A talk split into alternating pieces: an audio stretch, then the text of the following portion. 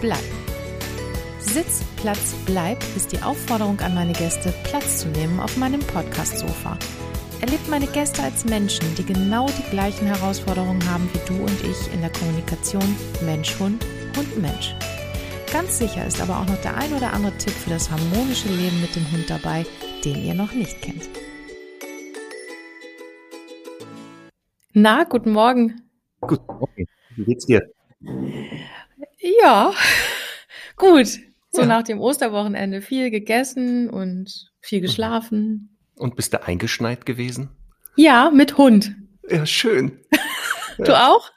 Es hat hier heute Morgen, also es hat ja immer so wieder so zwischendurch mal so geschneit, es ist nicht liegen geblieben und heute Morgen Fenster auf. Äh, was ist denn hier los? Also es ist Ach, ein, also auf den, auf den Wiesen ist das liegen geblieben, aber hier auf den Wegen ist das schon wieder weg. Marc, ich freue mich, dich auf meinem Podcast-Sofa begrüßen zu dürfen. Ja, danke Heute schön. Früh dass ich, mit Kaffee. Ja, und zwar hier mit meiner Lieblingstasse, denn da steht drauf, für Kaffee und Hunde ist immer Zeit und das stimmt. Perfekt, perfekt. Vielen Dank, dass du dir die Zeit nimmst. Du hast bestimmt jetzt viel zu tun, oder? Ihr dürft wieder unterrichten, richtig? Ja, seitdem auch Präsenzunterricht äh, wieder möglich ist, ähm, haben wir mehr zu tun als vorher. Also wir hatten auch vorher ordentlich zu tun, aber wir merken schon, dass da viel Nachholbedarf ist bei ähm, den Kunden, sowohl den Kunden, den wir haben, also die wir haben, beziehungsweise auch jetzt viele neue Kunden, weil ja mhm. diese Zeit ähm, vielen Menschen die Möglichkeit bietet, sich jetzt einen Hund anzuschaffen. Die haben immer mit dem Gedanken gespielt und jetzt sagen sie, ist es soweit, ich habe mehr Zeit als vorher durch Homeoffice und Co. Ähm, und wagen dieses Experiment und sagen, ja. ich schaue mal, was da so kommt. Ja, wir sind jetzt voll eingestiegen ins Thema. Das war nämlich eigentlich auch mein Aufhänger, mit dir zu starten. Wir befinden uns noch in Corona-Zeiten und ich habe so ein, zwei Freunde von mir, die einen Hund, äh, die schon lange einen Hund wollen oder beziehungsweise einen Hund hatten, der verstorben ist und die jetzt auf der Suche nach einem Hund sind. Und es gibt, es gibt einfach keine Hunde. Was ist da los, Marc? Ja, die Nachfrage ist höher als das Angebot. Und äh, viele Züchter haben ellenlange Wartenlisten. Ich weiß das. Wir haben auch ganz viele Kunden, die jetzt sagen, wo kriege ich einen Hund her? Und dann sage ich, ja, das sind so die bekannten Wege, wo man die herkriegt. Tierheim, private Tierschutzorganisationen, Züchter, äh, Fragen, ganz viel. Ähm, das Gefährliche ist halt, dass hier jetzt durch diese erhöhte Nachfrage auch Menschen damit Geld verdienen mit der Ware Hund, also einen illegalen Hundehandel betreiben. Mhm. Ähm, und da muss man echt aufpassen, ähm, weil man diesen Hunden also nicht hilft. Das ist keine Hilfe am Hund oder so. Wenn man jetzt sagt, ach, der arme Hund da aus dem Kofferraum, der guckt so niedlich und äh, ich rette den da. Also nee, Hunde werden nicht aus dem Kofferraum verkauft. Aufpassen. Welche Gefahren siehst du denn dabei? Jeder hat jetzt einen Hund und die Hundeschulen sind komplett überlaufen. Was, wie, wie reagierst du darauf? Was, was tust du? Was bietest du den Leuten an? Macht ihr mehr Kurse? Wie, wie soll das weitergehen in den nächsten zwei, drei Jahren? Also leider können wir ja nicht mehr Kurse anbieten als jetzt oder mehr Stunden. Der Tag mhm. ist begrenzt. Wir können halt nur so und so viel Zeit arbeiten. Ähm, das ist also in dem Sinne nicht lösbar, wenn nicht mehr Personal vorhanden ist und das ist dann auch mhm. irgendwann begrenzt und jetzt zu sagen, ja, dann ähm, macht man telefonische Beratung, ist ja wieder Zeit. Mhm. Ähm, wir haben halt auch verschiedene Online-Kurse, also die man unabhängig vom Trainer sich angucken kann, jederzeit, wann man halt Lust hat und äh, wo wir dann zum Beispiel die wichtigsten Grundsignale, die ein Hund beherrschen sollte, mal gezeigt haben, wie baut man die auf, wie steigert man die, sodass die Leute so ein bisschen das selber umsetzen können. Und wenn dann Fragen sind, sind wir halt erreichbar. Ähm, aber es ist halt wie überall, man muss durch das Machen kommt das dann. Das muss man einfach ausprobieren dann auch mal. Mm, das ist ein guter Hinweis. Da kommen wir nachher auch noch mal zu, ähm, zu meinem ersten Seminar, was ich nämlich bei dir besucht habe vor ungefähr fünf Jahren. Mhm. Ich weiß nicht, ob du dich daran erinnerst, ähm, aber da, da kommen wir später noch mal zu. Marc, für die, die, sich, die dich nicht kennen, möchte ich dich einmal kurz vorstellen. Wenn irgendwas falsch ist, reingrätschen und korrigieren, bitte. Na, na, ich, ich lasse alles, was über mich erzählt wird, unkommentiert zu stehen. Und ich bin gespannt immer, wenn, was da so rauskommt. Also wer ja, ich okay. bin. Das ist auch, ich lerne mich immer wieder neu kennen manchmal und lerne was Neues über mich. Ja, dann fange ich so, mal an. Mal gucken, ob was Neues dabei ist. Genau. Du bist geboren in Duisburg. Richtig. Du warst Zeitsoldat bei der Bundeswehr und hast da im Rahmen dein Pädagogikstudium absolviert. Ja. Du hast mit einem Mops begonnen, das war dein erster Hund, der Onno. Genau. Und durch ja. den hast du Martin Rütter auch kennengelernt. Ja. Gut. der dir dann angeboten hat, eine Ausbildung zum Hundetrainer zu machen. Genau. So war das. Wir haben uns kennengelernt. Ich war auch, äh, bevor ich mich getraut habe, in echt ins Training zu gehen, bei, bei ihm oder einen seiner Trainer, dachte ich, ich gucke jetzt erstmal, passt das zu mir? Das heißt, du hast bei ihm da gewohnt? in der Nähe? Ja, oder? ja, also Duisburg und Erftstadt, wo er seine Hundeschule hatte, das sind zwar schon ein paar Kilometer dazwischen, aber das ist jetzt nicht so weit gewesen, sagen wir mal so. Also okay. heutzutage mit dem Auto, ach, knapp halbe, dreiviertel Stunde Fahrt. Vielleicht. Heutzutage, damals mit dem, genau. mit dem Pferdekarren dauert es genau. noch viel länger. genau, da war das ja noch alles anders, direkt nach dem Krieg. Nein, Spaß beiseite. Also ich habe erstmal alles besucht an Vorträgen und Seminaren, was da angeboten wurde um einfach zu gucken, passt das zu mir, weil ich festgestellt hatte, ich war in ganz vielen anderen Hundeschulen und auch Trainerinnen und Trainer haben sich an mir versucht, wenn das nicht zu mir passt, dann funktioniert das nicht, dann kann ich das nicht umsetzen. Also ich muss das, mhm. das muss passen einfach. Ja. ja, das stimmt. Also äh, mal ganz kurz nochmal zurück. Mops. Warum war der erste Hund ein Mops? Weil, also zwei Gründe. Einmal, ich bin totaler Molosser-Fan. Also diese, diese Rassegruppe Molosser ist äh, für mich so ein Highlight. Ich, wo das herkommt, kann ich dir auch nicht sagen. Aber ich finde die total super. So. Und damals war das dann so, dann passte das mit der Zeit, mit den Lebensbedingungen, dass jetzt mhm. ein Hund ins Leben kommen kann. Und dann wollte ich immer Molosser und dachte, Moment, falls das aber in die Hose geht mit dem ersten Hund und du holst dir direkt einen Bull Mastiff oder einen Mastino Neapolitano, fängst du mal ganz klein an. Und der Mops, theoretisch, ist für mich ein Mini-Molosser, Mhm. So dass ich dachte, ja, wenn du das hinkriegst, dann da bist du qualifiziert für die nächste Stufe und habe dann erfolgreich festgestellt, hoppala, das hat mit der Größe des Hundes gar nichts zu tun, sondern mit dem anderen Ende der Leine anscheinend. Ach so. Mhm. Mhm. Also so kam der Mops. Okay, so kam der Mops. Und dann bist du zu Martin irgendwie ins Training gekommen oder seinen, seinen Trainern, seinen Mitarbeitern und, und wie nahm das dann seinen Lauf? Also wie gesagt, ich habe da ganz viele ähm, Vorträge erstmal besucht und Martin hatte damals halt noch mehr Zeit. Da hat er auch Wochenendseminare gegeben, also zweitägige Seminare. Und bei einem dieser Seminare ähm, saßen dann Mitarbeiter von ihm dabei. Die mhm. hörten sich das halt auch immer an als Fortbildung. Und der stellte die halt so vor, das ist sowieso meine Trainerin. Und dann stellte er zwei Menschen vor als Auszubildende. Und da wurde ich gleich hellhörig. Ich so, Moment Aha. mal, Ausbildung, wie jetzt Hundetrainer ich wusste, der Beruf des Hundetrainers auch heute ist kein Ausbildungsberuf. Den gibt es ja, ja. offiziell nicht. So, und dann sprach ich ihn in der Pause an. Ähm, dieses, sie bilden selber Menschen aus und äh, dann sagte er, ja, ja, das mache ich immer selber, meine Trainer ausbilden und die planen da gerade etwas. Und wenn ich Interesse hätte, könnte ich mich mal bewerben. Mhm. Und so ging das dann los. Dann bewarb ich mich da einfach zu einer Ausbildung als Hundetrainer bei Martin Rütter. Wie cool. Ähm, ja, und Heute so nahm undenkbar. Äh, ja, man kann auch heute Partner in unserem Netzwerk werden. Das gibt es ja okay. immer noch. Wir haben ja ein, das ist ja in Deutschland, Österreich, Schweiz, Italien, also ein Riesennetzwerk geworden. Ähm, aber ich hatte das wirklich doch das Glück, ich war einer der ersten elf, die angefangen haben, also wo die ausprobiert haben, wie machen wir das denn jetzt alles? Ähm, und wo Martin halt noch sehr viel Zeit hatte. Das heißt also wirklich, wo er uns auch sehr viel ähm, gezeigt hat und angeleitet hat und gesagt hat, guck mal, so sind Hunde und da müsst ihr drauf gucken und das sind Menschen und das ist noch mhm. wichtiger. Ihr müsst immer gucken, wie könnt ihr das den Menschen vermitteln, denn die Hunde verstehen das relativ schnell, wenn man mhm. versteht, was ein Hund ist. Die Schwierigkeit ist halt, dem Menschen das so zu übersetzen, dass er sagt, ach, ich möchte das Bellen verändern, dass mhm. mein Hund bellt, ach, dann muss ich vielleicht mein Ab, mein Leben, also mein, mein Alltag vielleicht verändern oder ich muss mich verändern, weil dann wird sich der Hund mit verändern. Aber das fällt uns, uns Menschen ja schwer. Also aus dem Alltag raus, sich zu verändern, es ist ja immer aus der Komfortzone raus. Einmal das, es ist wirklich, manchmal muss man halt die Komfortzone verlassen und es sind halt größtenteils, was wir haben, halt erwachsene Menschen, die ja in ihrer Persönlichkeit manchmal auch schon abgeschlossen sind und sich dann schwer verändern wollen. Ja. Aber du musst die Menschen ja immer aus der Reserve locken, oder? Ja, was heißt aus der Reserve locken? Ich muss ähnlich wie bei den Hund schauen, wie kriege ich den, dem Menschen das so vermittelt, dass er versteht, warum eine Veränderung vielleicht nötig ist. Also bei Hunden gibt es ja dieses intrinsische und extrinsische Motivation und die beste Motivation für Handlung ist immer die von innen kommende.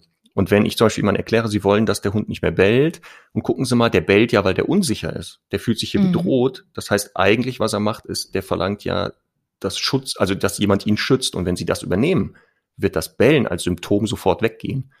Und das ist halt die, die, die Kunst nachher eines guten Hundetrainers, dass der wirklich die Menschen da abholt, wo sie sind und denen das, also die Ursachen aufzeigt und daraufhin einen Trainingsplan aufbaut und nicht Symptome bekämpft. Also das ist No-Go eigentlich.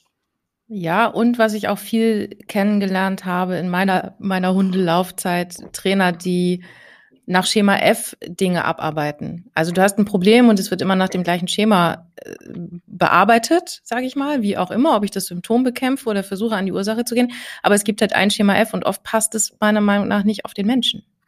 Genau, das ist immer die Gefahr, dieses Schema F. Wir Menschen finden das gut. Also wenn du ein Schema F anbieten kannst, sind Menschen total entspannt. Mhm. Da ist wieder der Vergleich mit den Hunden, weil es gibt Sicherheit. Du arbeitest halt Sachen ab in einer Reihenfolge oder immer so. Und das gibt dir Sicherheit.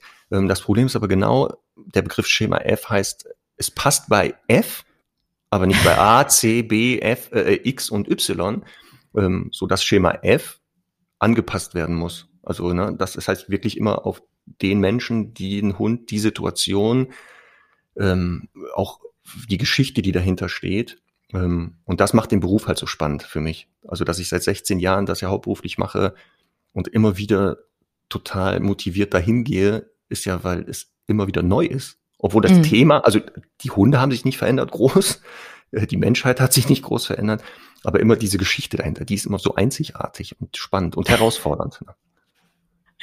Okay, ich merke schon, es macht weiterhin Spaß, auch nach 16 Jahren Hundetrainer. Ja, also das muss auch ein bisschen Spaß machen, ähm, weil das ist ein anstrengender Beruf. Also nicht unterschätzen mhm. die Menschen, die das jetzt hören, die selber vielleicht in dem äh, Beruf tätig sind. Das ist schon anstrengend und das ist auch nicht immer lustig. Also Stichwort jetzt das Wetter, ne? Mhm. Also jetzt vier, fünf Stunden da draußen stehen. Also es gibt dann Schöneres manchmal, wo ich denke, so jetzt lieber hier einen Podcast aufnehmen mit einer Tasse Kaffee, mit einer netten Moderatorin und so. Danke. Ne? Aber so ist das dann. Ähm, ist ja selbstgewähltes Schicksal. Ja, das stimmt, das stimmt. Marc, inzwischen hast du mehrere Hundeschulen. Ich weiß, Kiel, Lübeck, Norderstedt, noch mehr? Also ähm, ich bin ja wie gesagt Partner und habe dann so ein Gebiet und das deckt momentan Kiel, Rendsburg, Eckernförde ab, Lübeck, Ostholstein die Ecke und jetzt ähm, bin ich hier auch im Norderstädter Bereich so ein bisschen tätig, das heißt auch der Nordrand von Hamburg und sowas den ich jetzt so ähm, bearbeite, in Anführungszeichen, mhm. also hier den Hundemenschen so ein bisschen mit Rat und Tat zur Seite stehe. Du hast ja selber auch einen Hund, Herr Doktor. Mhm.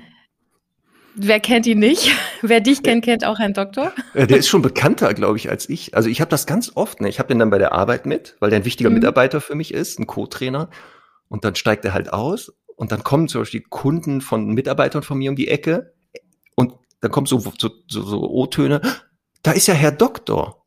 Also der wird sofort erkannt und ich stehe dahinter und denke so, hallo. Also, hallo. Aber ich kann gut in seinem Ruhm, in seinem Schatten leben. Ich kann da gut leben. Du bist ja inzwischen auch viel im Fernsehen zu sehen, auch mit Martin zusammen. Äh, da gab es jetzt ein paar Staffeln, wo du in seinem Team gearbeitet hast. Erkennen dich die Leute dann auch beim Spazierengehen oder erkennen sie dann eher Herrn Doktor? Also sowohl als auch. Also es passiert dann natürlich, weil ich das jetzt seit 16 Jahren auch mache und ähm, äh, dass mich Menschen erkennen und dann ist das halt das lustige Phänomen, ähm, das kennen vielleicht auch einige Trainer, du bist, kommst dann da um die Ecke mit deinem Hund oder privat und mhm. sobald die dich erkennen, dann holen die ihren Hund ran und machen da die tollsten Übungen, wo du so denkst, Moment, also, aber die wollen halt dir einfach zeigen, ja, guck mal, mein Hund, ich habe den erzogen, ich brauche sie nicht. ähm, ist halt manchmal sehr lustig, ne? Aber ja, ich werde ab und zu erkannt.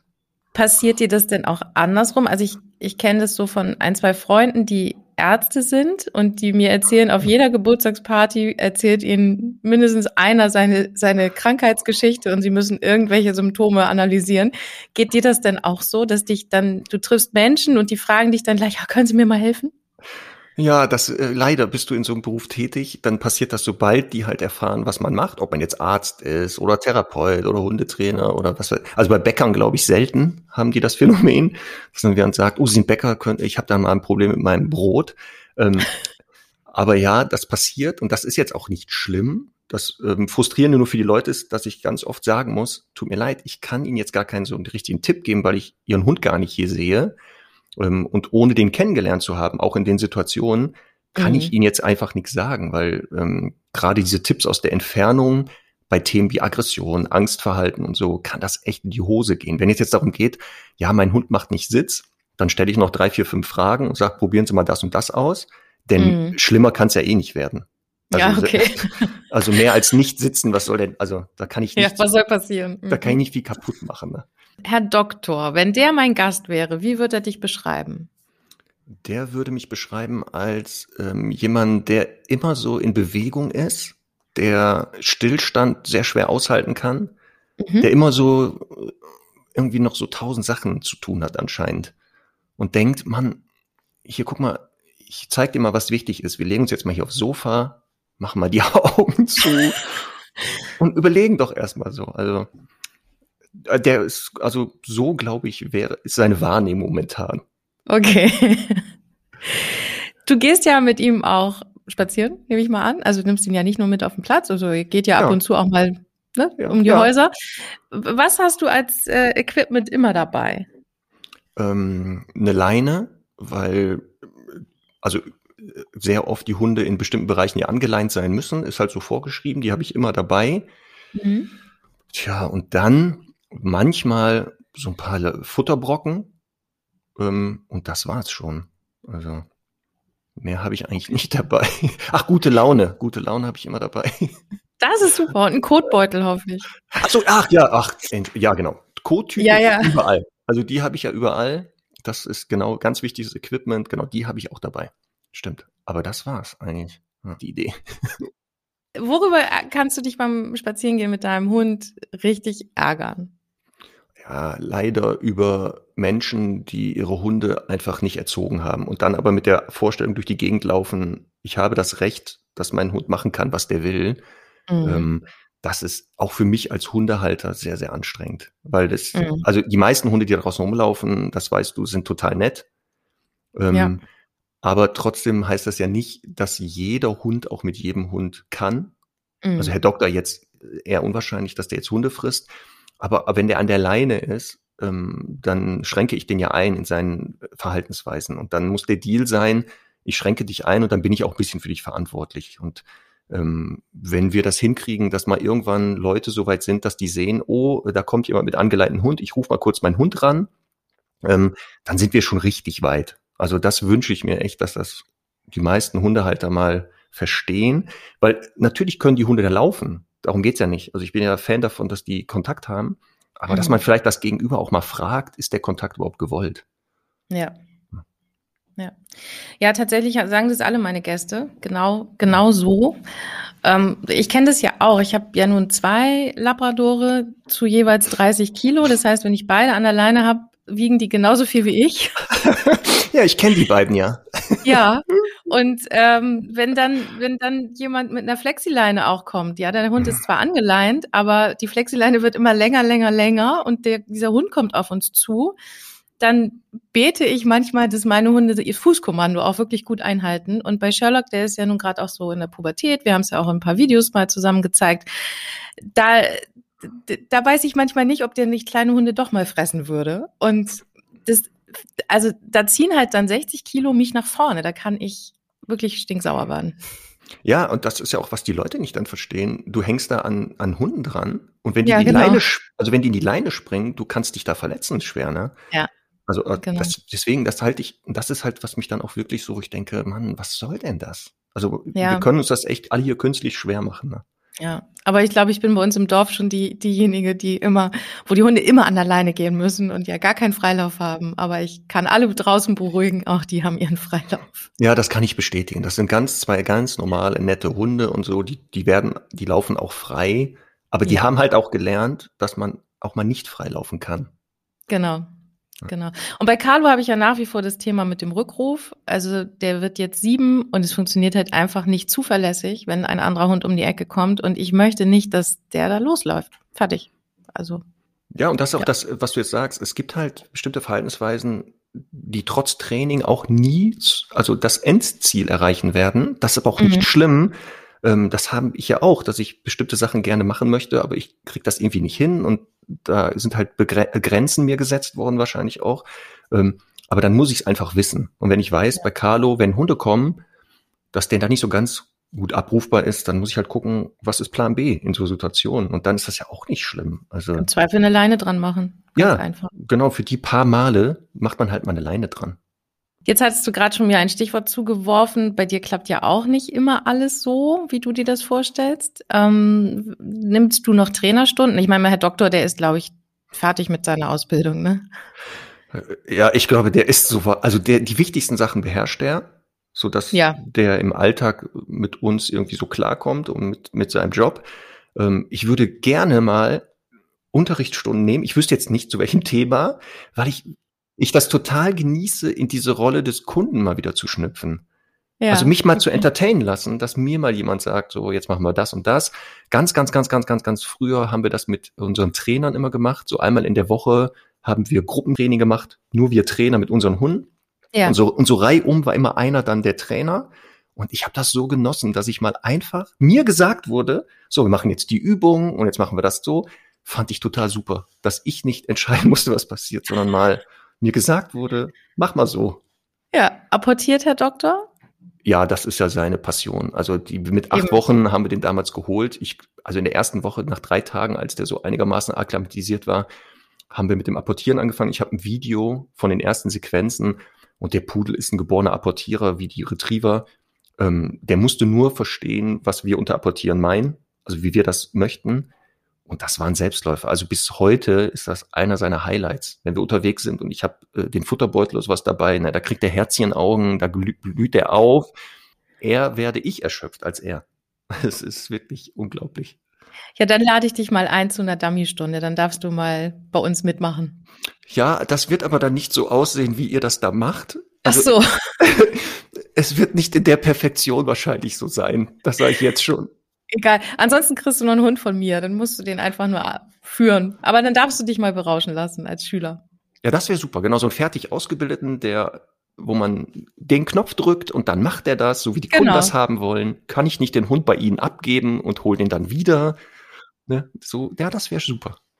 Das kannst du mit Carlo machen. Der, ja. der kennt das schon. Den, der ja. darf öfter mal mit anderen Menschen losziehen. Ja, also wie gesagt, der Herr Doktor beherrscht das bis, also in Perfektion schon, aber es ist halt diese Abläufe jetzt wie zum Beispiel im Dummy-Training, ne, mit diesem Vorsitzen ähm, mhm. und Links und sowas führen. Das äh, ist jetzt ja nicht der Anspruch, den ich hatte oder habe. Ähm, das ist einfach für mich eine Beschäftigung. Also der ist abrufbar von der fliegenden Beute auf dem Weg, den kann ich stoppen, den, den, also Ansätze von Einweisen kennt der auch. Super. Das habe ich, hab ich aber nie in dieser Perfektion weiter trainiert, weil es halt für mich nicht wichtig ist im Zusammenleben und für die Arbeit auch nicht einfach. Ne? Mhm. Ja, es ist ja auch verrückt, wie sich der Dummy-Sport entwickelt hat. Also es ist ja wirklich der Ursprung der, der, der jagdliche Situation nachzustellen mit, mit Dummies, ne, weil man nicht so viel Enten und Hasen und Kaninchen und so weiter hat. Das geht ein bisschen verloren an der einen oder anderen Stelle, finde ich. Also ich habe da nicht so ganze Einblick, nur so, so halb immer mal. Ähm, und ich habe ja mal ähm, gesehen, was du so trainierst mit deinen Kunden. Du machst das mhm. ja auch. Ähm, und genau dieses eine Alternative dem Hund anzubieten zu dem, was er ja ursprünglich eigentlich seine Passion war, ist ja immer gut, weil dann die meisten Definitiv. Hunde keinen Blödsinn machen. Dann haben die halt was zu tun. Ähm, ja, aber es gibt immer Menschen, die neigen ja dazu, immer daraus einen Sport zu machen und dann wird's gefährlich, weil es dann nachher um Pokale und Treppchen geht und mhm. dann kommt so eine unnatürliche Druck dahinter, so ein Ehrgeiz, ähm, wo die meisten Hunde also sagen, Moment, das verstehe ich jetzt alles nicht mehr. Mhm. Ähm, und deswegen bin ich da auch immer vorsichtig. Also ich finde das ja gut, nochmal Beschäftigung finde ich total gut, wenn sie gut gemacht ist. Aber ich hätte nie so den Ehrgeiz, ich muss dann die Punktzahl haben und den Pokal, sondern ich mache das hier und wenn es jetzt so ein Test wäre, um einmal zu gucken, mhm. wie weit sind wir, oder auch so ein gemeinsames Erlebnis mit dem Hund zu haben. Und wenn man besteht, ist super und wenn man nicht besteht, auch egal. Also ich habe deine mhm. die Folge gehört mit ähm, ach dem Radiomoderator Jens Hardeland. Genau, und der hat ja die Begleithundeprüfung gemacht und ich fand das total genau. sympathisch, er gesagt hat, ja, wir haben da bestanden. und genau mit der Einstellung muss man auch daran gehen, ich bestehe das hier und die Note ist zweitrangig, die muss zweitrangig ja. sein. Ja. Ja. Wobei ich so ein bisschen Ehrgeiz auch verstehen kann. Also ich komme aus dem Leistungssport und irgendwie treibt es mich dann doch immer an, äh, natürlich erstmal zu bestehen. Aber ich weiß, ich habe einen Working-Test mit Carlo gemacht und da haben wir bestanden. Ich war total stolz drauf, aber wir, also unsere Punktzahl reichte nicht, um zu bestehen. Also wir haben alle Dummies reingeholt und haben trotzdem nicht bestanden und da war ich enttäuscht. Und deswegen fand ich das irgendwie doof an dem Tag. Ja, kann man enttäuscht sein vielleicht über den Richter, der das falsch gerichtet hat? Ja. Oder so? Ach, ja, darüber bin ich inzwischen hinweg, weil das sind auch nur Menschen und, und jeder hat da irgendwie einen anderen Anspruch, hm. auch an die Hunde. Und naja, ich gehe da auch hin, um Spaß zu haben und einen netten Tag mit netten Leuten zu verbringen. So. So sehe ich das. Das ist die richtige Einstellung erstmal. Genau. Marc, ich habe eine Kategorie entweder oder Fragen. Uha. Auf die du relativ schnell antworten solltest. Mhm. Also nicht so viel nachdenken. Zehn Stück sind es. Okay. City oder Bauernhof? Äh, Bauernhof. Barf oder Trockenfutter? Barf. Kaffee oder Tee? Kaffee, natürlich. Natürlich. Der Bachelor oder Germany's Next Topmodel? Sein wollen oder gucken? gucken. weder noch. Also weder noch. Ich gucke eigentlich. Und sein kein... wollen? Der Bachelor. Na, glaube ich nicht. Also ich glaube, das ist sehr anstrengend, den Bachelor zu sein. Mhm. Diese ganzen Mädchen und oh Gott, nee. Dann lieber Germany's Next Topmodel, glaube ich, sein. Okay. Agility oder Dog Dance? Was der Hund gerne macht oder ich jetzt? Ich muss nicht das leider. Du. Es geht ja, um dich. Weder noch. Ich bin da nicht so begabt. Dusche oder Badewanne? Ehrlich gesagt, eigentlich Badewanne, ja. Ja, Urlaub in Dänemark oder Spanien? Dänemark. Poker oder Schach? Poker. Sushi oder Pommes? Kann man die, kann man das als Vorspeise machen, die Sushi und dann die Pommes essen. Dann ja, das, das geht ausnahmsweise. Dann mache ich das so. Gut, bei der letzten mache ich keine halben Sachen. Chips oder Schokolade. Du musst oder dich entscheiden. Chips, Chips. Chips. Chips. Ja. Okay. Bei Sammy hatte ich das, der sagte, ja, Chips und Schokolade immer im Wechsel. Also nach dem Herzhaften braucht er was Süßes und nach dem Süßen was Herzhaftes. Das ist natürlich ein Teufelskreislauf. Ja, oder so, wo du so, so zwei Chips nimmst und in die Mitte ein Stück Schokolade machst und das gleichzeitig isst. Ja. Also genau. Kann man mal ausprobieren. Kann man mal probieren. Ja. Ich hatte es am Anfang ja schon gesagt, Carlo und ich haben mal ein Seminar bei dir gemacht. Ich weiß nicht, ob du dich dran erinnerst, bei den tausend Schülern, die du so, die du so schon hattest in der Zwischenzeit. Das, da ging es um das Thema Leinenführigkeit. Mhm. Ich glaube, Carlo war so anderthalb oder so. Ich ja. weiß es auch nicht mehr ganz genau. Ich müsste es auch nachgucken.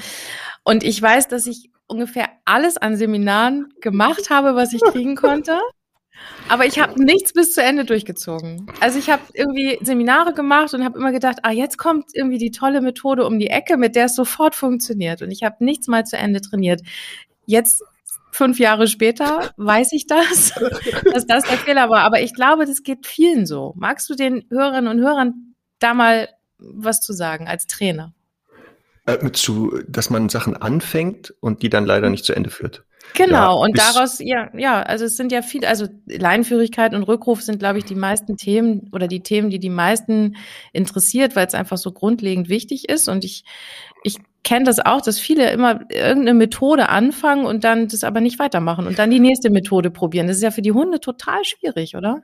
Ja, für die Hunde kann das schwierig sein, kann aber auch sehr einfach sein, weil ja die wissen, pass auf, 48 Stunden, die hat wieder so ein komisches Seminar besucht. ja. Dann ist die so, dann versucht, also dann ist die, versucht die wieder so irgendwelche Sachen und spätestens in 48 Stunden ist, dann machen wir das dann wie immer. Also ich kenne viele Hunde, die genauso sind. Die merken, mhm. Das probiert die jetzt ein bisschen aus. Du musst einfach konsequenter bleiben, längeren Atem haben, die brechen ein. Also ich beschreibe gerade die Geschichte Onno und ich, also der Mops und ich, weil ich genauso war. Ähm, das Problem ist halt, dass wir Menschen schnell Erfolg wollen. Also wir wollen eigentlich ja. schnell Erfolg, am besten genau ähm, das Leckerchen, die Leine und dann ist es weg. Ähm, mhm. Vergessen aber, dass Verhalten immer auch ähm, Zeit braucht. Zum Aufbau, zur Veränderung, zum Abbau. Ich vergleiche das immer mit Rauchen. Also das Rauchen beginnen für viele ganz schnell. Also die Abhängigkeit mhm. ist ganz schnell da. Das Abtrainieren, das braucht unheimlich lange. Ähm, mhm. Und so ist das auch bei diesen sogenannten Methoden. Die brauchen manchmal Zeit. Also wenn du schnell willst eine Veränderung, dann geht das zwar lerntheoretisch, du musst aber dann die Mittel anders wählen. Und dann muss man halt immer überlegen, Kosten Nutzen. Also ist es das wert? Also Beispiel Leinführigkeit. Ne? Also es gibt ja leider immer noch Stachelwürger und Würgehalsbänder. Die sind immer noch frei verkäuflich, was ich überhaupt nicht verstehe, weil das Tierschutzgesetz könnte die, also müsste die eigentlich verbieten können im Handel. Das ist mhm. absoluter Folterinstrument, das ist der größte Schwachsinn. Ähm, aber natürlich, ne, wenn du die jetzt einsetzt, bei einem durchschnittlichen Hund oder ein bisschen sensiblen, wirst du relativ schnell Erfolg haben, weil der Hund dagegen nicht lange durch, also er kann sich nicht dagegen lange wehren. Mhm. Und dann geht der zwar leinführig, aber du siehst dann auch wie. Und mhm. die Frage, also für mich ist halt die Frage, möchte ich mit einem Lebewesen zusammenleben, das nur funktioniert, weil es Angst hat und ähm, sagt, oh Gott, ich muss hier kooperieren, weil sonst wird's hier totaler Horror und mir tut sonst alles weh. Ähm, und das ist nicht mein Anspruch, den ich habe, wenn ich mit jemandem zusammenlebe. Also ob das jetzt ein Hund ist oder ein Mensch. Mhm. Und deswegen ähm, braucht das manchmal Zeit. Es kann auch manchmal sein, dass die Methode wirklich nicht passt. Ich habe ganz viele Hunde kennengelernt, weil die ja, die Menschen kommen ja selten, also wenn ich Einzeltraining gebe, meistens erst dann, wenn schon lange Zeit etwas anders läuft. Und dann mhm. gucke ich mir das an und dann frage ich auch, wie ist das aufgebaut worden? Und dann sehe ich manchmal, dass diese Methode bei einem anderen Hund super funktioniert hätte, aber bei diesem niemals. Also Beispiel bei der Leinführigkeit Futter vor die Nase und dann führst du den Hund so neben dir und sagst immer Fuß, mhm. Fuß, Fuß. Ähm, wenn du einen Hund hast, ähnlich wie Labrador-artige, die sehr verfressen sind. ja. Natürlich latschen die mit dir mit, aber du siehst, dass sie eigentlich gar nicht leinführig sind, dass sie die mhm. ganze Zeit nur an dem Futterbrocken stupsen, da so komisch ähm, neben dir rumhampeln. Ähm, und sobald du das Futter wegmachst, hören die auch auf, neben dir rumzulatschen. Das heißt also, diese Methode, die bei einigen Hunden super funktionieren wird, also sobald du mhm. das Futter weg, wird bei anderen nicht funktionieren. Und das ist halt, was wir schon am Anfang gesagt haben. Man muss immer gucken, wer kommt da und wie kann ich dem das so vermitteln, dass der versteht, um was es geht. Und Thema Leinführigkeit, das einzige Geheimnis ist ja, der Hund muss ja eigentlich nur lernen, dass das Nichtziehen erfolgreicher ist als Ziehen. Und wie der das lernt, das genau ist dann die Kunst nachher. Und das ist aber was, das Thema Leinführigkeit, warum es so schwer ist, weil die Leute ja auch im Alltag eben folgendes Problem haben. Sie gehen weiter spazieren und dann muss leider manchmal die Leine dran. Und ja. da der Hund aber dann zieht, sind sie genau in der Zwickmühle. Mhm. Also eigentlich müssten sie ja jetzt nicht ziehen lassen, aber mhm. sie wollen ja spazieren gehen. So, und jetzt, mhm. was ist jetzt wichtiger? Und das führt dazu, dass das sehr lange dauert. Einmal der, der Trainingsprozess wird unendlich lange, weil der Hund immer wieder mhm. Erfolg hat. Also Eingeweihte nennen das den Jackpot-Effekt. Ein Verhalten, was manchmal belohnt wird, wird noch intensiver abgespeichert. ne? ja. Ähm, das ist ja. wie beim, beim ähm, einarmigen Banditen. Ähm, dass da schnell Süchte entstehen, dieser Effekt. Und deswegen sind das so Themen, die im Alltag schwer umsetzbar auch oft sind. Und da muss man dann mhm. gucken, wie kommt man im Alltag, schifft man so da drum herum. Also ich empfehle zum Beispiel, im Training hat der Hund ein Halsband an, da wird dann auch trainiert und dann nimmt man sich Zeit und im Alltag hat er ein Geschirr auf und da toleriere ich das Ziehen, da toleriere ich das noch. Mit dem Ziel, dass ich nachher dieses Halsband aber auch da in den Situationen irgendwann drauf machen kann. Und mhm. manchmal hilft das dann auch. Man muss es halt trainieren, trainieren, trainieren. Ich glaube, das ist ja. einfach das Geheimnis. Also Hunde können uns eins beibringen, was Konsequenz ist. Also nochmal, das habe ich ganz schnell von Hunden gelernt. Am Ball bleiben. Also wenn was ganz wichtig ist, nicht aufgeben. Und kreativ ja. dann werden. Kreativ sein. Das stimmt. Das ja. stimmt. Da sind die mir leider haushoch manchmal überlegen. Also die eigenen Hunde. Definitiv, meine auch. was Kreativität angeht, definitiv. Wenn du mit Herrn Doktor auf einer einsamen Insel wärst und drei Dinge mitnehmen darfst, was nimmst du mit? Oh, weia. Meine jetzige Freundin wäre nicht schlecht. Mit deren Hund. Gilt das als eine Sache? Oder ja, da komm, das, ich bin heute ganz, ganz. Das nett. ist ganz tolerant, okay. Die ja. würde ich mitnehmen. Ähm, ist da schon ein Haus und sowas vorhanden und Unterkunft und Nahrung oder muss ich jetzt ganz bei Basics Das sind beginnen? Gegenfragen. Ähm, warte kurz. Ja, äh, ein Häuschen habt ihr. Hm. Okay, also und Essen ist auch ausreichend vorhanden? Nein. Ja, dann müssen wir so viel Grundnahrungsmittel mitnehmen, dass ich da, dass wir irgendwie erstmal die Anfangszeit überleben und dann, oh Gott, dann müsste ich ein Buch mitnehmen. Ach, hier mein Buch, Neustart der Welt heißt das, glaube ich was man so mhm. nach so einer Apokalypse, da sind so wichtige Sachen drinne. So wie man Sachen, also Gemüse anbaut, äh, wie man Metalle bearbeitet. Ja, ich glaube, das würde ich mitnehmen. Das reicht, glaube ich, dann. Aber generell Bücher wären super. Ich lese ja ganz viel. Ne? Also das ist echt einer meiner Süchte. Lesen, lesen, lesen. Hast du die Zeit dafür? Ja, immer zwischendurch. Ich lese gerade, glaube ich, wieder sechs Bücher parallel. Das ist ja oh je. Ja, das Blöde ist ja, die bringen ja immer neue Sachen wieder auf den Markt. Weißt du, ich komme kaum hinterher. Verrückt, diese Wirtschaft. Äh, das ist doch unglaublich, oder? Dann denke ich, boah, das muss er auch noch mal lesen. Und dann fange ich halt damit noch mal schnell an. Du machst ja selber einen Podcast mit Conny Sporrer zusammen. Ja. Ich bin großer Fan eures Podcasts. Also ja. ich warte immer schon auf die nächste Folge. Magst du denjenigen, die den Podcast noch nicht kennen, ein bisschen was erzählen? Worüber sprecht ihr? Was sind eure Themen? Wie ist das Ganze entstanden? Wie geht's weiter? Genau, ähm, bei äh, dem Podcast heißt ja Hundestunde und da versuchen wir immer in 60 Minuten über ein Thema rund um, um den Hund zu reden. Das können so Sachen sein wie der perfekte Rückruf. Jetzt hatten wir so einen großen Block ähm, Rassekunde, ähm, nächstes Thema wird sein alter Hund, also alles, was den Hund betrifft. Ähm, und reden dann halt so ganz locker darüber aus unserer Erfahrung oder wie wir das sehen. Also da geht es auch ganz viel um unsere Sichtweisen und das hat dann keinen Anspruch auf Gültigkeit, Wissenschaftlichkeit. Aufpassen, das muss ich den Leuten immer sagen. Ja. Beim Thema Rasse hat mich Conny dann herausgefordert äh, mit einer Frage, welche Rasse ich persönlich jetzt nicht so super finde. Und das ist natürlich absolut, oh. ja. So, und dann habe ich gesagt, pass auf, ist natürlich klar, dass ich jetzt hier, wenn ich was sage, immer den irgendein treffen werde.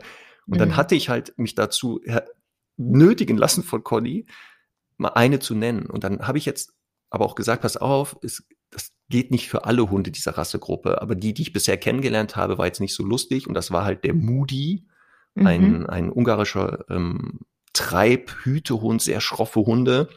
Und alle, die ich bisher im Training hatte, die Leute gingen echt auf dem Zahnfleisch. Und das waren echt Hunde, wo ich dachte, boah, echt super, also Hochachtung vor den Leuten, aber den willst du echt nicht nackt auf den Bauch gebunden haben, den Hund selber.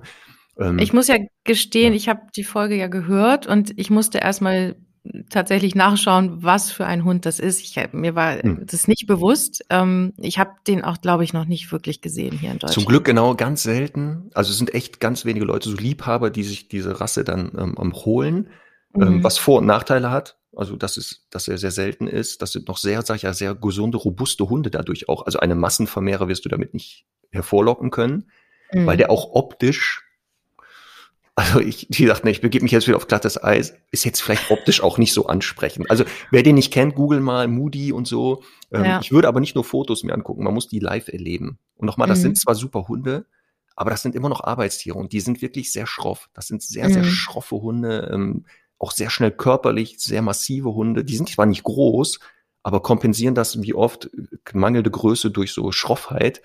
Ähm, mhm. Und bellen, also kläffen nennt man das ja nett gemeint. Das, die sind sehr, sehr, sehr, sehr bellfreudige Hunde ähm, und sehr schnell erregt und sehr schnell frustriert und so. Jetzt nochmal, es gibt auch Moody's. Ich habe Moody's kennengelernt mal. Ich war mal auf einer Rassehundeausstellung da liefen welche rum und die waren komplett anders. Und ich habe die Leute extra angesprochen und gesagt, Entschuldigung, die sehen aus wie Moody's. Mhm. Sind das welche? Weil ich, ich und dann haben die es, also das waren dann welche. Deswegen gibt's immer Ausnahmen von der Regel natürlich. Und ja. dein Moody, also wenn jetzt jemand zuhört, ist natürlich ganz anders. Und ich habe auch von Moody-Besitzern Mails bekommen, auf, also auf, ähm, auf diese Aussage. Mhm. Da waren jetzt eine einzige dabei, die sehr pikiert war über die Aussage, aber ich hatte ganz viele tolle auch und äh, auch Bilder mit, ja, genau, ich kenne das und ich kann das unterstützen und natürlich mag ich mal meinen Hund und darum ging's auch. Also ähm, mhm. dieses, wie gesagt, aber das ist so das Thema bei Hundestunde, wir reden da ganz viel halt einfach rund ums Thema Hund und ähm, flachsen da auch so ein bisschen rum. Ich äh, habe ja jetzt, äh, mein Ziel ist ja, ich muss Hundewitze erzählen, ganz viele. Auf höchstem Aha. Niveau, auf höchstem Niveau. ja. ja. ja, das ist gut. Genau das, was du gerade sagst, ist auch äh, Connys Reaktion ganz oft. Auf meine Super Gags kommt erstmal eine Pause, dann hörst ja. du so, ein, so, eine Stille, wo so ein, so ein äh, in, in den Western rollt dann so ein, so ein, so ein, so ein Strohballen vorbei. Ja, genau. Aber ich lasse mich davon nicht abkriegen, also äh, wegbringen. Ich werde das durchhalten. Nee, ich habe schon gemerkt, so in der Zeit jetzt, wir haben ein paar Dinge zusammen auch äh, gemacht, wir haben ein paar Videos zusammen gedreht für unseren ja. Hundekongress und du bist dann schon so ein bisschen wie ein Terrier, ne? Du beißt dich dann daran fest und ziehst ja. es dann auch durch, egal, ja. ohne Rücksicht auf Verluste. Ich mache das ja auch für mich selber. Also ich, deshalb hören ja viele, dass ich eigentlich ich mehr über meine eigenen Witze lache, dass mir egal ist, ob andere darüber lachen. Ja, also Jens Hadeland hat mir ja auch gesagt, man darf, man muss die Scheu ablegen, dass man sich blamiert und man muss auch über sich lachen können. Nach dem Motto, genau. hau mal raus. Und das muss ja auch mir Spaß machen. Der Podcast soll ja auch mir Spaß machen. Marc, hast du aus deinem Training irgendeine Situation, die dir besonders in Erinnerung geblieben ist? In den vielen Jahren mit den vielen Hunden und den vielen Menschen? Irgendwas, was dir jetzt so spontan einfällt, irgendwas, was dir widerfahren ist oder was passiert ist? Also es kann, ich kann nicht eine festmachen, es sind so mehrere, die immer wieder, wo ich drüber nachdenke oder wo ich sage, daran kann ich mich noch erinnern. Das waren dann wirklich so auffällige Sachen. Ich hatte mal einen ähm, Mastino Neapolitano im Training, der war, glaube ich, fünf oder sechs Monate. Und die mhm. kamen, die haben sich gemeldet, weil der ähm, Hund das Kind gebissen hatte. Ähm, und die natürlich jetzt wissen wollten, was ist da los und was, was müssen wir jetzt machen. Mhm. Und dann kamen die halt zu uns zum Gelände und ich ähm, habe die am Auto abgeholt. Dann machten die den Kofferraum auf und der ganze Kofferraum war voll gekackt, also mit D Durchfall, oh. komplett das ganze Auto. Dann haben die den Hund da rausgeholt, der halt auch voller Kot war. Und mhm. dann machten die den Hund sauber und das Auto. Und dann fragte ich so, ob das normal wäre, dass der, also dieses Verhalten. Aber da war die Stunde fast rum, oder? Ja, also es ging einige Zeit drauf. Und dann sagten die mit völliger Selbstverständlichkeit, ja, das wäre völlig normal, dass ein Mastino Napolitano bis zum ersten Lebensjahr beim Autofahren da immer reinscheißt. Und dann habe ich gesagt, hä, Moment, das ist ja spannend. Aha. Ja, das hätten die Züchter so erzählt. Also so, wo ich denke, das ist der größte Schwachsinn. Also mhm. warum sollte jemand einen Hund züchten, der ein Jahr ins Auto kackt? Also was ist da das Zucht?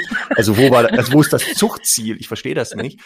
Ähm, und ähm, also sowas, ne, wo ich so denke, also was da erzählt wird den Leuten, und die dann wirklich das dann auch glauben.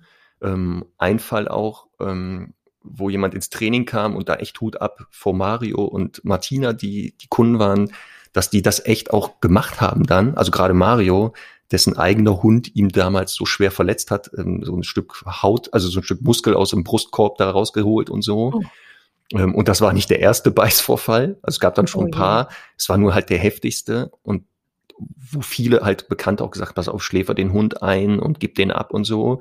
Aber Mario hat gesagt, stopp, ich habe mir den geholt damals und der war ein junger Hund, also es war kein Second-Hand-Hund.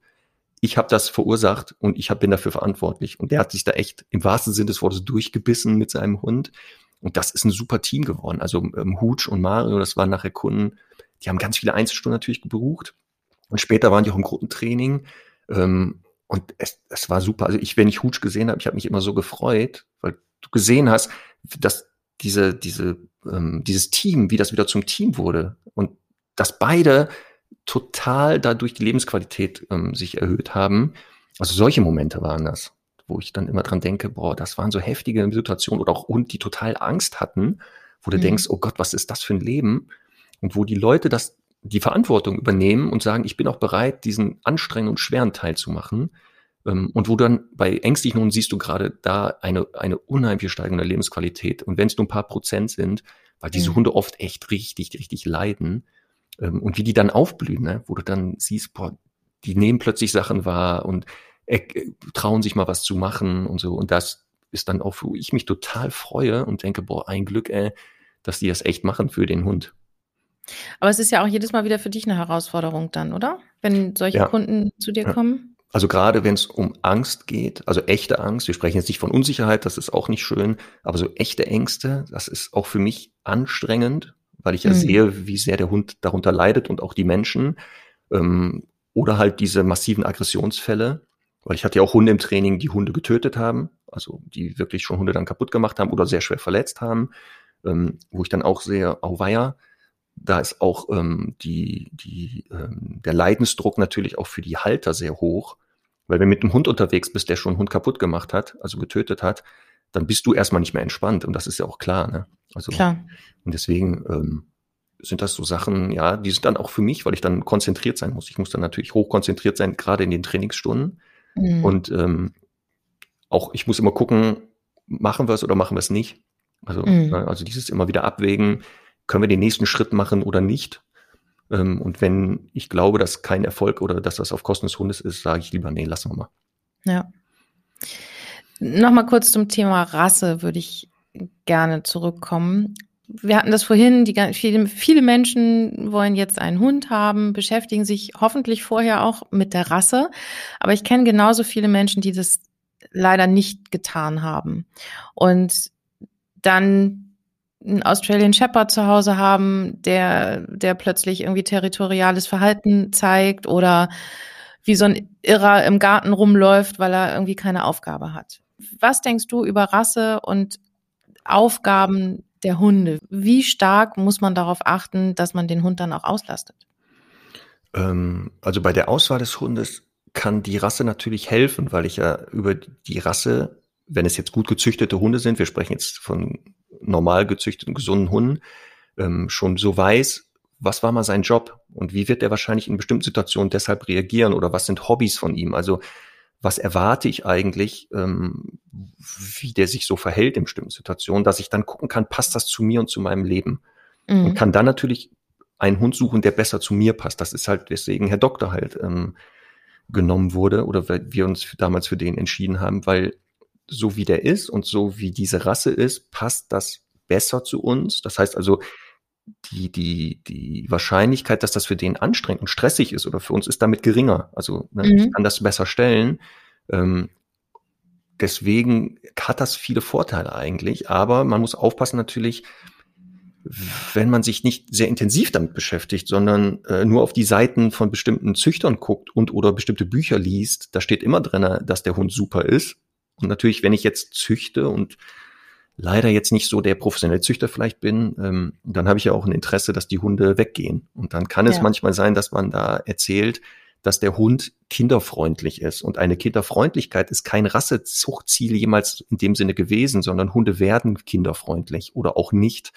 Und deswegen ist manchmal so die Quelle. Also was gucke ich? Und ich kann da echt nur empfehlen, guckt euch dann verschiedene Hunde mal an dieser Rasse. Also nicht nur den einen, den man mal zufällig gesehen hat, sprecht mit den Leuten, also ich sage immer, sprecht die Leute mal an und fragt die mal, wie lange hat das gedauert, bis der Hund so ist, wie er ist, was war denn nicht so schön, also die sollen mhm. auch mal sagen, ähm, und wenn jemand sagt, nö, war alles super, dann ist die Wahrscheinlichkeit, dass der sich selber belügt, sehr hoch, weil auch mit Herrn Doktor gab es Phasen, da ist es anstrengend. Und jetzt, ja. ich lebe ja gerade mit einem einjährigen Shepherd zusammen, das mhm. ist auch für mich als Trainer nicht immer lustig. Es ist auch mhm. für mich ehrlich gesagt anstrengend, weil der halt gerade auch mitten in der äh, Pubertät sich befindet. Ähm, und das, was ich den Kunden sage, muss ich natürlich auch machen und mich daran ja. halten. Und ich erlebe auch ähm, Frustration und ich erlebe auch manchmal, dass das nicht klappt. Und dann bin ich genauso, wo ich sage, stopp, dann muss ich es halt anders machen. Ne? Mhm. Dementsprechend ähm, dieses auch Beschäftigen von Hunden, die Rasse macht es natürlich ein bisschen leichter, weil ich durch die Rasse schon weiß, okay, wenn ich jetzt sagen wir mal genau Retriever im Training bekomme oder du hast das ja selber, ist ja klar, die sind für was gezüchtet worden und wie ich die dann dementsprechend beschäftige so dass die mhm. total mhm. Spaß daran haben und eigentlich auch nicht belohnt werden müssen, weil das schon super ist, das zu tun. Ja. Ähm, man muss nur manchmal aufpassen, dass man es nicht übertreibt. Also diesen Tendenz sehe ich auch schon seit einigen Jahren, dieses über manchmal zu viel da ist zu viel auch falsch. Also die Dosis macht ja immer das Gift. Ja, ich kenne halt auch ein, zwei Menschen, die mit ihrem jungen Hund dann irgendwie zur Welpenschule, zur Junghundestunde, dann zum Agility, zum Mantrailing und noch zum Apportieren gekommen mhm. sind. Also der Hund hatte irgendwie so einen vollen Stundenplan mit diesen Menschen, dass der nachher gesagt hat, ey, ich mache jetzt hier gar nichts mehr. Und gar nichts war irgendwie wirklich, also das hat, brachte mhm. keine Freude mehr für alle, weil die Hunde völlig durch waren mit, mhm. mit allem. Ja, und das ist halt wichtig, so in dem, gerade im ersten halben, dreiviertel oder einem Jahr auch Ruhe zu lernen, ne? dass Hunde auch lernen ja. müssen, es passiert mal nichts, weil dieses ähm, Beschäftigung, natürlich beschäftige die, aber achte darauf, dass das alles im Rahmen immer bleibt. Und nochmal, jetzt ein Retriever, nochmal muss er apportieren eigentlich nicht in dem Sinne beibringen. Also das kann der ja theoretisch, muss ihm ja nur zeigen, wie hast du darunter meinst. Ähm, ja. Und das, was er ja auch macht, das Zentral ist ja, dass die erstmal bleiben, wenn da was fliegt. Also das ist ja überlebenswichtig nachher, gerade wenn du die ja jagdlich führst. Da wäre es ja fatal, wenn die den, das, das Wild sehen und sofort da losrennen. Da wird geschossen gerade, ne? Mhm. Und das ist auch sowas, ähm, gerade bei ähm, vielen jungen Hunden, ein sehr gutes Bleib. Also wirklich, dass die lernen, ja. warte, wenn sich was bewegt und den Impuls hinterher zu rennen, erstmal lernen auszuhalten. Wir haben jetzt ganz viel über Rassehunde gesprochen. Es gibt ja aber auch genug Mischlingshunde und es gibt auch viele Hunde im Tierheim. Berätst du Menschen auch, die einen Hund als Partner haben wollen zum Thema Rasse, Mischling, würdest du auch mit ins Tierheim gehen? Würdest du das Tier angucken? Beurteilst du das und berätst du die Menschen dann auch? Ja, gerade mit dem Tierheim hier in Kiel, im Uhlenkrog, ähm, arbeite ich ja ganz eng zusammen und die lassen das auch zu, wenn da jemand sagt, der interessiert sich für einen Hund, ähm, dass wenn die sagen, okay, vielleicht passt das nicht, dann gucke ich da mit einmal drauf oder Menschen suchen einen Hund, dass ich immer sage, passt auf, wenn ihr jetzt nicht eine bestimmte Rasse wollt und ihr seid noch nicht festgelegt, geht bitte auch in die örtlichen Tierheime, guckt mal, da sind super Hunde. Also es gibt ganz viele mhm. Hunde, die landen ja nicht, die wenigsten Hunde landen im Tierheim, weil die bescheuert sind oder wie eine Macke haben. Mhm. Ähm, sondern das sind ja auch so Fälle, Trennungen, ähm, Umzüge, wo der Hund dann nicht mehr mit kann oder so. Ähm, und dementsprechend machen wir das ja auch, dass wir sagen, ja, wenn ihr da jemand entdeckt habt, kommen wir gerne mit. Wir gucken uns den mhm. Hund mal gemeinsam an. Wir gehen mal spazieren. Wir gucken uns mal verschiedene Situationen an im Alltag und können dann gucken, passt das? Oder was für Verhaltensweisen sind vielleicht veränderbar? Welche sind nicht mehr veränderbar? Könnt ihr damit leben? Sodass wir nachher die Quote, dass der Hund zurückkommt, verringern. Also diese Rücklaufquote. Mhm. Das ist für die Hunde auch nicht schön übrigens, wenn die immer wieder so zurück müssen ähm, weil die auch einen Knacks kriegen dadurch natürlich. Ja, klar. Die haben sich vielleicht gerade eingewöhnt in ihrem genau. neuen Zuhause und werden ja. dann wieder zurückgebracht. Und die, die wissen ja nicht, dass vielleicht irgendwann nochmal jemand kommt, der sie dann da ja. wieder rausholt. Ne? Ich hatte, wie gesagt, so Hunde im Training, die leider, wie gesagt, genau das haben, öfter zurückkamen und die gehen in jede neue Beziehung immer mit dieser Skepsis. Die sind immer skeptisch und sagen, okay, wie lange ist das jetzt? Morgen bin ich bestimmt wieder weg. Und das ist dann mhm. sehr schwer, eine Bindung auch zu denen erstmal zu etablieren, dass die wirklich wissen, passt auf, das ist hier die hoffentlich letzte Station für dich. Marc, wir sind am Ende unserer Interviewzeit angekommen. Ich sag ein ganz, ganz großes Dankeschön. Ja, bitte schön. Gast warst. Ja, Und sehr gerne. Für, die, für, den netten Frühstückstalk. Ja, sehr gerne. Ja, die Zeit ist ja verflogen. Das ist auch wieder, es ich gucke, sehe gerade, das war Rubbel die Katz. Jetzt bin ich ja. gerade warm und jetzt ist schon wieder ja. vorbei. Naja. Wir können es ja wiederholen. ja, sehr gerne. Das können wir machen. Oder ihr ladet mich mal ein in euren Podcast. Ja, irgendwann werden wir das wahrscheinlich auch machen, dass wir auch Gäste einladen. Im Moment noch nicht. Im Moment nee, noch, ihr habt ja auch noch genug Themen miteinander zu besprechen, glaube Genau, aber irgendwann, und dann werden wir dich vielleicht so als Experte für äh, Retriever und Apportieren und so Dummyarbeit vielleicht einladen. Und werden dich dann auf Herz und Nieren prüfen. Da denke ich, ich mich schön selbst eingeladen gerade. Ja, ja. Da werde ich schön mir Fragen ausdenken, so richtig komplizierte Sachen. Die ich schon immer wissen wollte. Ja, die ich schon immer wissen wollte. Ja, das beantworte ich dir dann gerne. Sehr gut. Marc, hab einen schönen Tag. Vielen Dank fürs Interview und ja. alle weiteren Infos gibt's in den Show Notes. Achso, ja, und wir sehen uns, wir beide sehen uns ja auch am 24.04., habe ich gehört. Genau, wobei die Sendung, die jetzt, die wir gerade aufzeichnen, vor dem Kongress, wird leider erst nach dem Kongress veröffentlicht. Hoppala. Dann sehen ja. wir uns beim nächsten Hundekongress sowieso. Genau, aber ich freue mich sehr auf den Hundekongress und auf die Moderation mit dir. Sitz, Platz, Bleib ist ein Podcast des Deutschen Hundekongresses. Unter diesem Namen findet ihr uns auch auf Instagram und Facebook. Weitere Informationen über den Deutschen Hundekongress findet ihr auch auf www.deutscher-hundekongress.de. Ich bin Nicole und freue mich jetzt schon auf meinen nächsten Interviewgast.